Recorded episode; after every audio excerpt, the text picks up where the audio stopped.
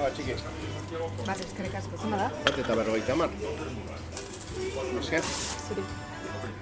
Tiketa eman diozu, mesedez. disfrutes de la vida. Agur. Gero arte.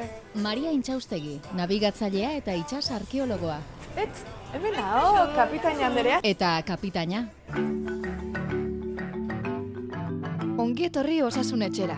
Felix Zubiaren konsultan sartu aurretik, Zixu. Utzi da zuen Maria Intxaustegi aurkezten. Maria Intxaustegi naiz, donostiarra, hogeita mala urte azkat. Eta nelan bidea ez dakit oso ondo nola deskribatu hitz gutxitan, e, itxasoan iten dut lan e, espedizioak antolatzen, National Geographic erantzat, eta ba, bueno, mundu osoan zehar, e, ba, bueno, espedizioak antolatzen ditut eta eta eramaten ditut. Nere osasuna ba, oso ondo dago, zere ba, bueno, nere lanangatikan ba, oso osasuntxu egon behar naiz. Osasun etxea. Osasunaz, etxetik kanpo. Gaurko gure itxarongelako elkarrizketatua da. Maria Intxaustegi, itsas kapitaina. Osasunaz eta bizitza hitz egiteko Donostiako antigua uzoko kafetegi batean egin dugu itzordua. Ai, pikin! Eta bere txakurrarekin etorri da. Ai, pikin, zen majo eta ze guapo. Pues normalian ez da horrela egoten jendearekin, eh? Ez? Ez ezagunekin ez. Aia. Eize zakurra da, seter ingelesa, dotorea, lasaia, jatorra eta iztaria. Plazako usoak ikusi eta markatu egiten du.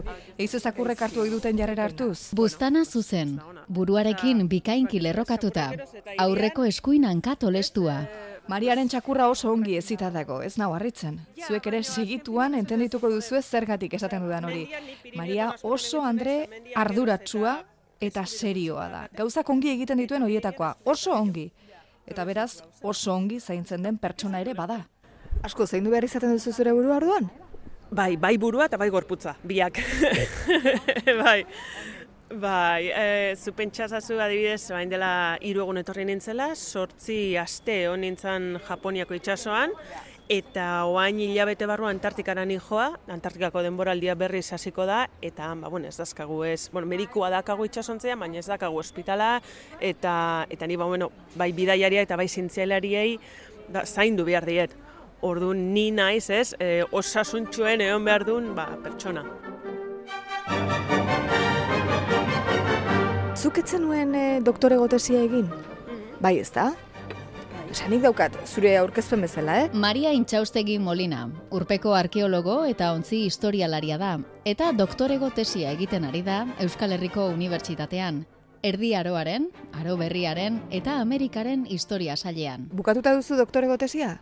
Oainik enez. Noiz duzuzuk denbora horri eskaintzeko ze horrire denbora eskaini bertzaio. Horregatik ez dut bukatu ez dudalako denbora ikan, jo, eske, olako proiektuak ateratzen zaizkit eta esatezu, a ber, egunen baten bukatuko dut, baino oantxe bertan lan asko dakat, lan polita, National Geographicekin nago lan egiten, espedizioak eramaten eta antolatzen, e, esan dut, bukatuko mm, nahiko nuke, beharra ez dut, egia esan. Zer modu zaude? Entzun, ze hau itxarongela bada, Euskadi Irratikoan, kasu honetan, eta itxarongela batean zer moduz bat da, zer moduz, zu zer modu zaude? Profesional batek esaten baldin badit zer modu zaren, ni primeran esango nuke. Laun batek esaten baldin badit, adibidez, ni dela hostia esango nuke. Ez da erraza izaten Maria itsasotik kanpo, alegia lehorreratuta harrapatzea. Japoniatik etorri berri da.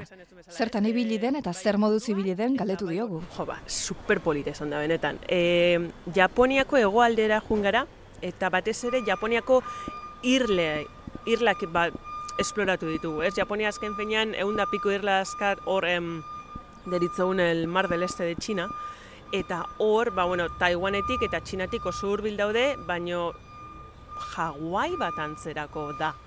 Eta han egon gera, ba, zintzaleri askokin, ez, nola, ba, koraleko arrezizeak, ze gertatzen den hor, adibidez, ura hogeita maika gradutara zehon, eta hori etzan bat ere normala baitere gara jortako. Divertigarria. Eta zure lana hor da, barkua eramatea.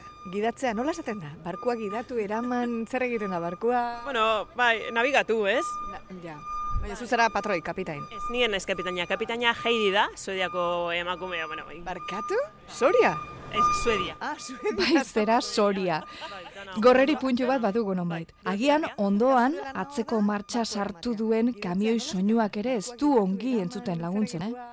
Igual nazu behatu... Lasai, lasai. Vale. Eta joder, artista bat, bai, ikaragarria oso oso ona. Nik iten dudana da, espedizio buru bezala kapitainarekin antolatu zen nolako navigazio egin behar. Bai, gelitu ginen dugu. Bai. Bai, ze, hartu, hartu, Kamioiak aparkatzen duen bitartean kafesnea hartzeko probestu du Mariak. Hartu hartu kafesnea lasai. Hmm. Hartu gaina kafesnea ze ikusten zaitut, kafesnea atera dugula, baina ez aukerarik. Bitu ze txintxo zebe. Eta isildu da, eta jarraitu dugu Japonian egin duen lana zizketan.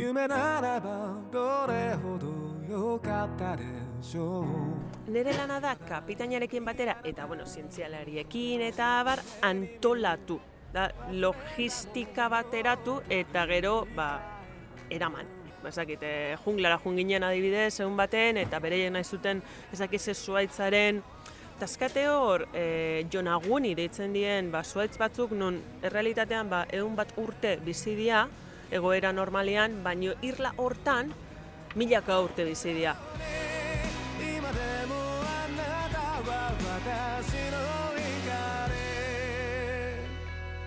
Espedizioan mundu osoko pertsonak daude.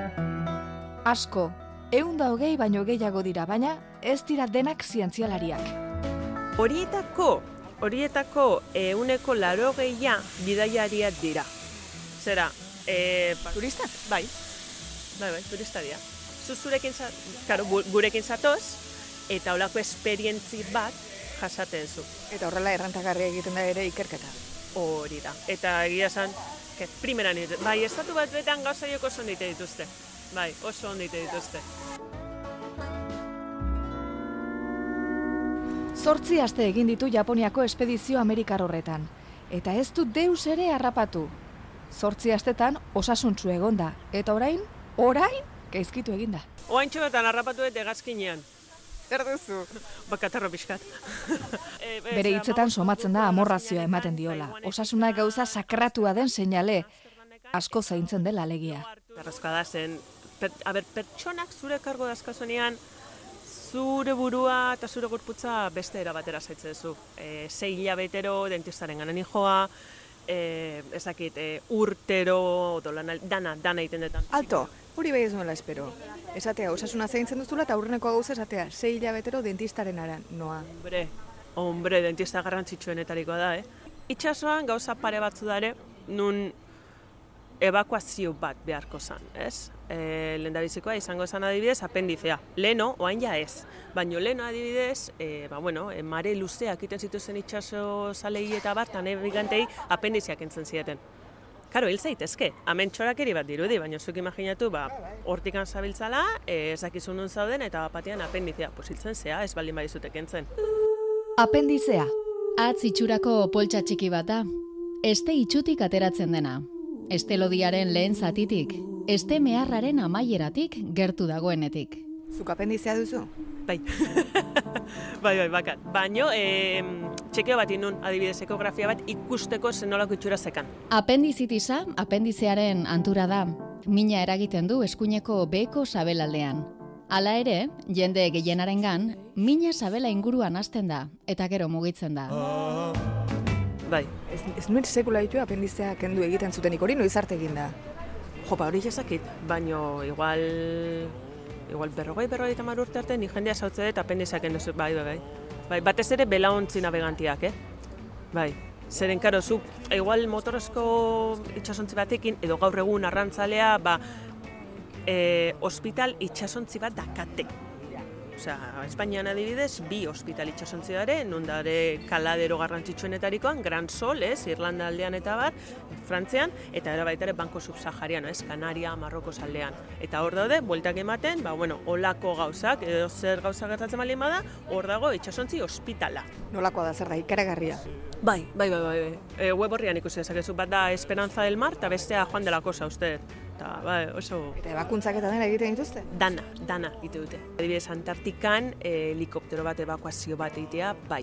Eta helikoptero bat, kasualidadez, Antartikako base zientifiko batetikan hurbil zeolako itxasontzia bestela, pues, pues good luck.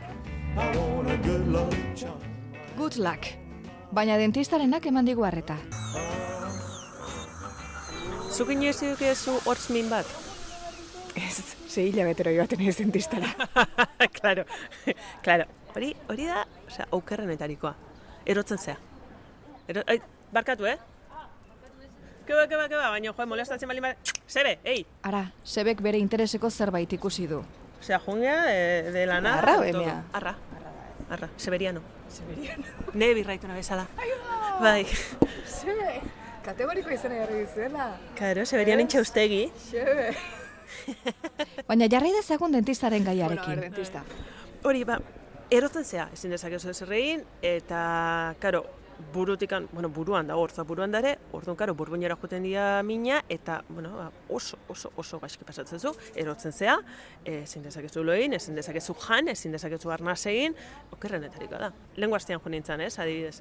Eta esan ziaten, ninakik esan zian, a ber, Maria, a ber, behitu dakazu hor, puntutxo bat, ez da zer gertatuko, jun baino lehen vigilatuko du, eta ja, jun zaitezke lasai, lasai. Osea, kontuan hartzen du kasuistika, eta orden nini joa super lasai. I walk down to the river, I walk down to swim. I walk down to the river thinking I would jump in. Espedizioetan medikurik eramaten ote duten, galdetu diogu Mariari. Zera, Antartikan adibidez derrigorrezkoa da modiku batera matea, eta eta beti eraman dugu. Ezagutze ditut, eh?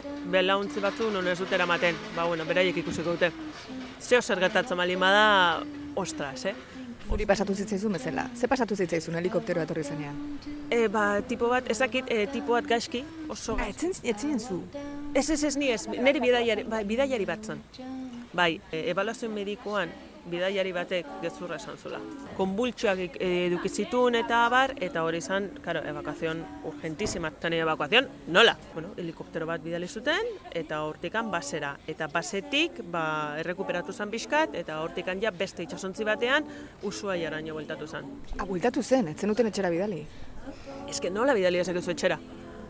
Karo, que horko latitudetan ez zaude hemen bezala. WhatsApparekin edo eta ez, eh, ezakit, eh, interneten bidez globo bat eskatu, keba, keba, keba.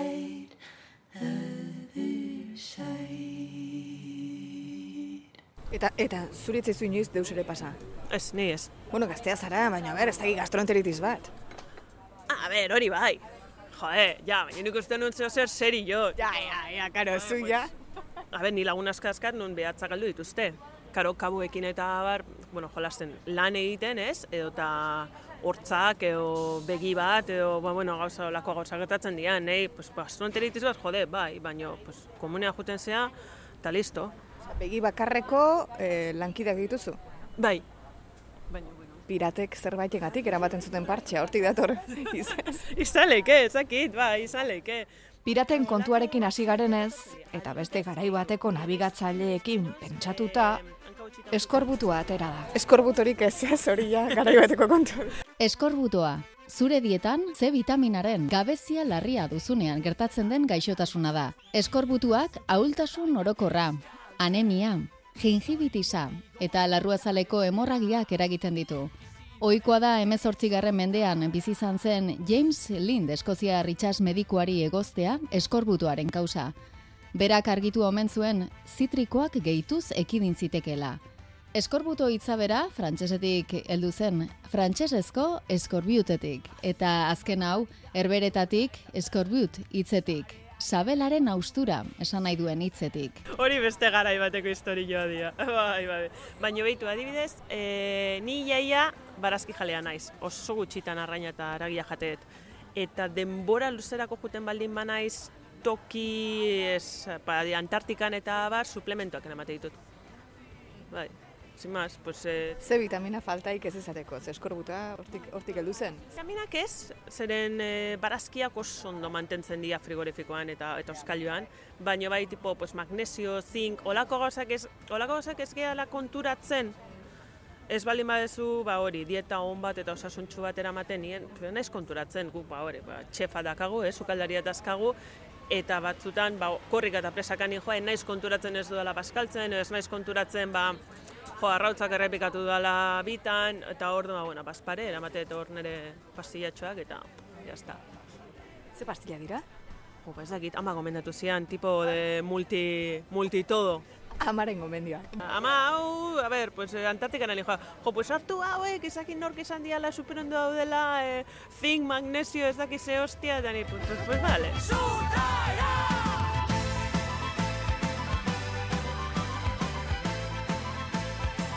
Maria Intxaustegi itxaskapitainaren osasuna zaintzea zari gara, baina eskifaiaren zer? Eskatzen altzaie euren osasuna zaintzea. A ber, hau oso galdera interesgarria da. Ni ezaguna naiz, precisamente, e, ba, bueno, gorputza eta burua, ez, oso ondo mantendu behar dielako. Eta batzutan, ba, bueno, hitz pare batzuk izan ditut, ba, bueno, e, nire staff, ez, e, pertsonekin, zeren ez dia ondo zaintzen. Ze zer gertatzen baldin bada, zu osasuntxu eta indartxu egon behartzea. Eta psikikoki baitare indartxu. Orduan, e... Osasuna zaintzea zari bagara, ez kara bakarrik osasun fisikoa zarituko, buru osasuna ere bai. Aditu, itxasontzi batean, iesbiderik ez dagoen itxaso zabalaren erdian zaudela, baten bati burua ongi ezpadabilkio edo traizio egiten badio buruak, adios.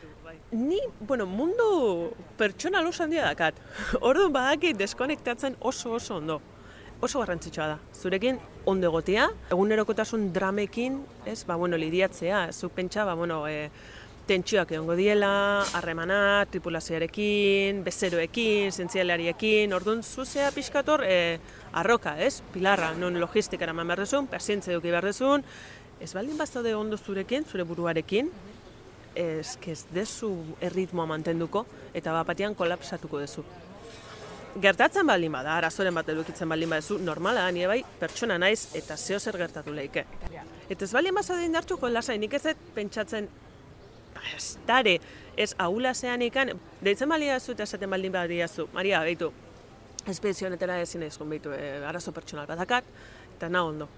Primeran, eskerrik asko. Bai, bala zen deituko zaitut, baina eskerrik asko esateagatik, zenun, orduan ez dezu dituko, ezin nahi zutaz fidatu pertsonei izantzeko, eta pertsonen bizitzak gure eskutan daude. Eske beste beste responsabilitate mota bat da. Bueno, ba, berak bere eskifaiari egiten dion txekeoa eginen diogu kapitain andereari. Bai buruarekin eta bai gorputzarekin. Zenbat urte dituzu? Hoita malau. Zenbat neurtzen duzu? E, bat irurogeita malau. Zenbat pixatzen duzu? Irurogeita behatzi. Azken analiziak? Oain dela iru hilabete. Kolesterola? Super ondo. Oso baxu. Barazki jalea izanez, bai. Azukrea? Ez. Burnia? Burnia, pues ondo ez baldin badita zer esan medikoak, ondo daula. Ez dago izartxorik zure analizietan, asteriskorik. Ke ba. Alergiarik baduzu, zerbaiti alergiari dioz? Bai, baino pertsona batzu dira. ez dira alergia diagnostikatuak. Ez duzu pastilik hartzen deustako. Ke Itxasoan lan egiten dutenek lehorretikat bizi badira ere ez dira estralurtarrak eta beraz lurtarren gaitz berak harrapatzen dituzte. Baita covid ere. Pandemiak Maria nola ez itxasoan harrapatu zuen. I've been watching you for some time. Can't stop staring at those ocean eyes.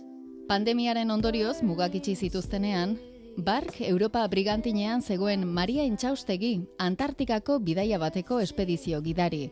Otsailean, Ushuaiara iritsi zirenean, bat batean topo egin zuten mundu mailako pandemiarekin. Eta azken mendeetan, inork egin ez duen itsasaldi bat egin behar izan zuten onziti jaitsi ere egin gabe.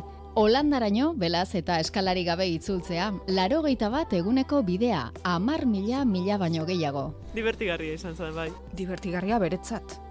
Abentura latza. Covida ez zuen harrapatu hartan eta Ez dut inoiz harrapatu.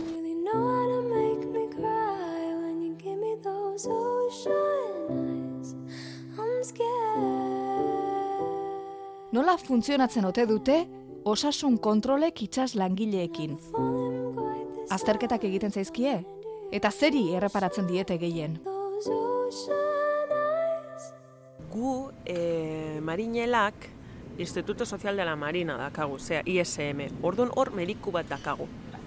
e, urtero edo bi urtero juten gea, e, txekeoak itea, analiziak, dana, ez, berarekin, eta bera ba, gure historiala ezagutzen du, eta marinel osasuna eta zer beharrezkoak ezagutzen ditu oso ondo. ISM-en iten diguten froga adibidez e, ofizialei daltonismoa da. Bai, oso garrantzitsua da kolorea bereiztea. Adibidez, karo, zeren gudakagu, eh, esango dugu navigazio semaforoak, ez? Ez dira semafora, baina gudakagu, ba, kodigo bat nabigatzeko. Kodigo hori internazionala da. Eta dakagu, bai berdea, bai gorria. Eta dakagu baita ere horia eta beltza, et, eta em, gorria eta zuria. Eta zu jakin behar duzu portu batera joten zea, ez pasaiko portua. Osea, Port Rotterdam, Tokioko badia, olako kriston movido ja. Eta azkazu, ba, bueno, balizamendu berezi batzuk, internazionala dianak. Zu super ondo jakin behar dezu, ze koloretakoak dian, zen horrek esango du esker eskubi, amendikan bai, amendikan ez, ezakize bakize.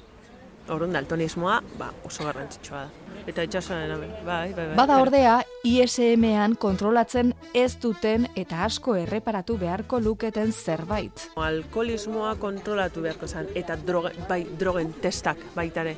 Bai, drogen asunta baita ere askotan kontrolatzen da, kontrol aleatorioak dira gainea. Alkoholismoa kontrolatu beharko zen, ez, ez da kontrolatzen. Ez da, gehiegi kontrolatzen. Ba, eta, ba, eta izanen dira, arazoak. Ba, ezin dut itzai, baino, ba, ba. Ostras. E, itxasontzi batutan e, lege lehorra dago.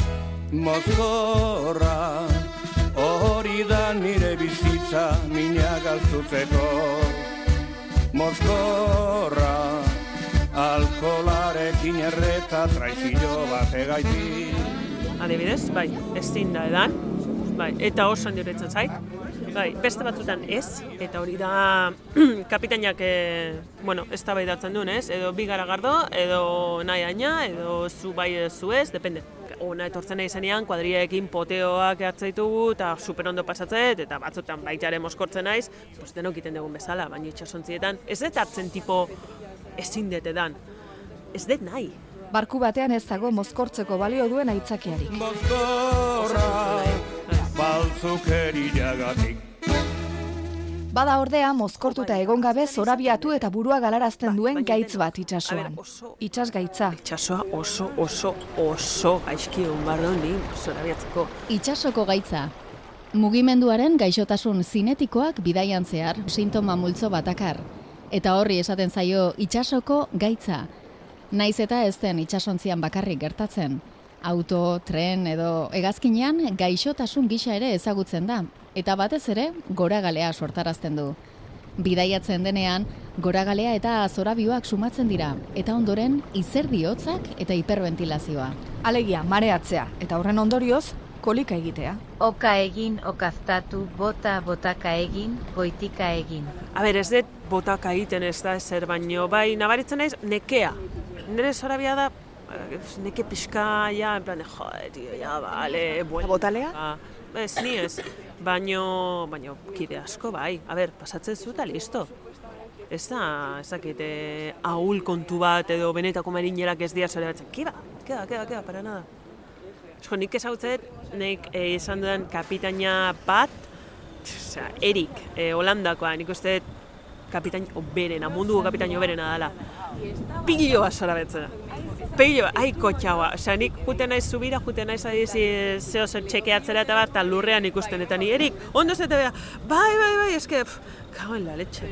Ai, hor dakazu, eh, urbildu zazu palangana eta botak egiten dut, bai, bai, super gaizke pasatzen. Gutxi dira sekula esperientzia hau bizi izan ez duten sortedunak. Zorabiatzea da itsasoratzeak duen ondorio kaltegarrietako bat, eta guztiontzat ezaguna den arren, azterketa bat egitea merezi du, hori ekiditeko eta aurre egiten saiatzeko. Erremediorik ez du ordea.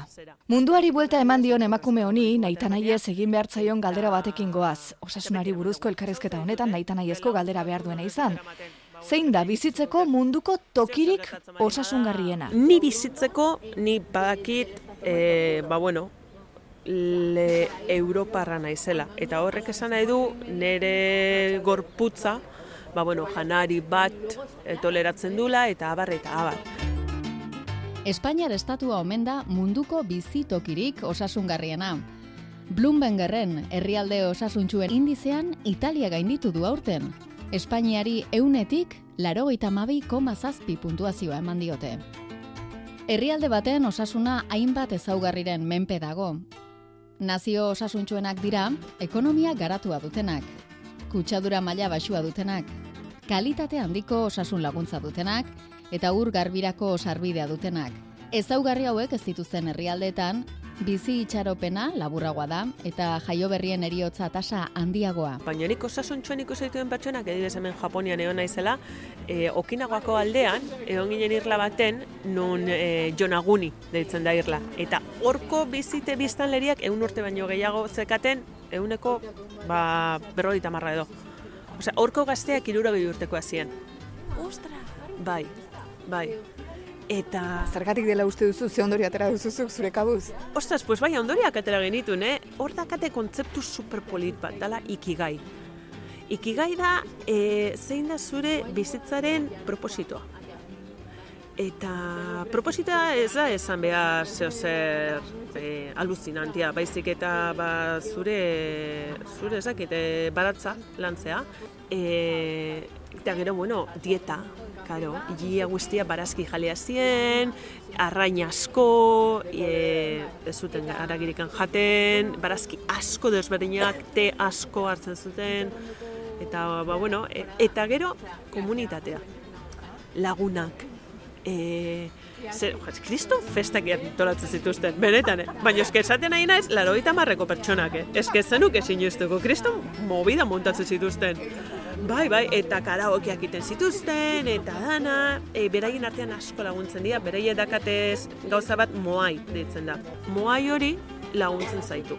Baina ez da bakarrik diru laguntza bat, baizik eta zure laguna dira, zure bizikidea dira, bizilagunak, elkarrekin, ez dakit, e, jolaste zute, bai, bai, komunitatea. Eta horri guztiarekin, ba, bueno, e, pues, hor bizi dira, egun urte, eta super osas, eske flipatuko zenuke, super osasuntxu. Itxaron gela utzi eta Felix Zubia medikuaren konsultan sartuko gara orain. Eta sartu aurretik, zalantza batekin agurtu nahi izan du Mariak. Galdera bat botatzen du nahi duenak ardezala erantzuteko aukera. Felix Zubia, Karantxa Hartzak edo zuek, zuek ikusi. Beitu, e, jakin nahiko nuke zergatik gizarteria ezago e, hain kontzientzia hauta ez elikadurarekin. Gu gera jaten deguna. Eta ez dut esaten e, bakarrik barazki jalea izan behar dela, edo aragi jalea, ez dut hortan dieta kontu hortan zen aragi Eta bagoaz, zalantza hori airean utzita. Gaurko itxaron gelan Maria Intxaustegi itxaskapitaina orain National Geographiceko espedizioetako nabigatzailea denarekin aritu gara. Osasunaz eta bizitzaz. Osasunaz denekin aritu daitekelako. Eta edonon gainera, taberna batean ere bai gaur bezala. Egia esan barra dizuet, nik uste nuen itzordua egin behartzen idala, zen normalen esaten dizuet zuei aukeratzeko tokia da pentsatzen duen, bueno, honek seguro nahi duela itxasuan, portuan, igual belauntzin batean, ez. Itxasuan zertako, hilabete barru joa berrize.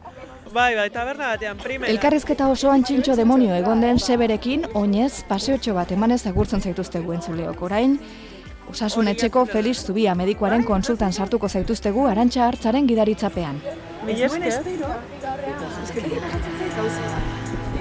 Kaskatuko dizutukitzeko gorputza bai.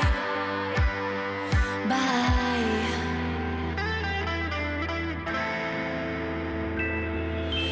Bakit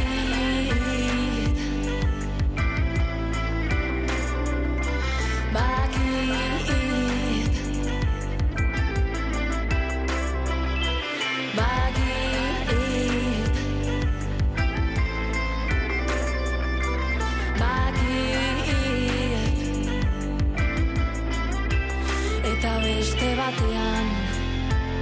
Milak egun pasatzen direnean Urdinduko zait neri hilea Eta zuri orbainak azalean Ondoan zaudela Bakean erea Taskatuko dizutukitzeko gorputza bai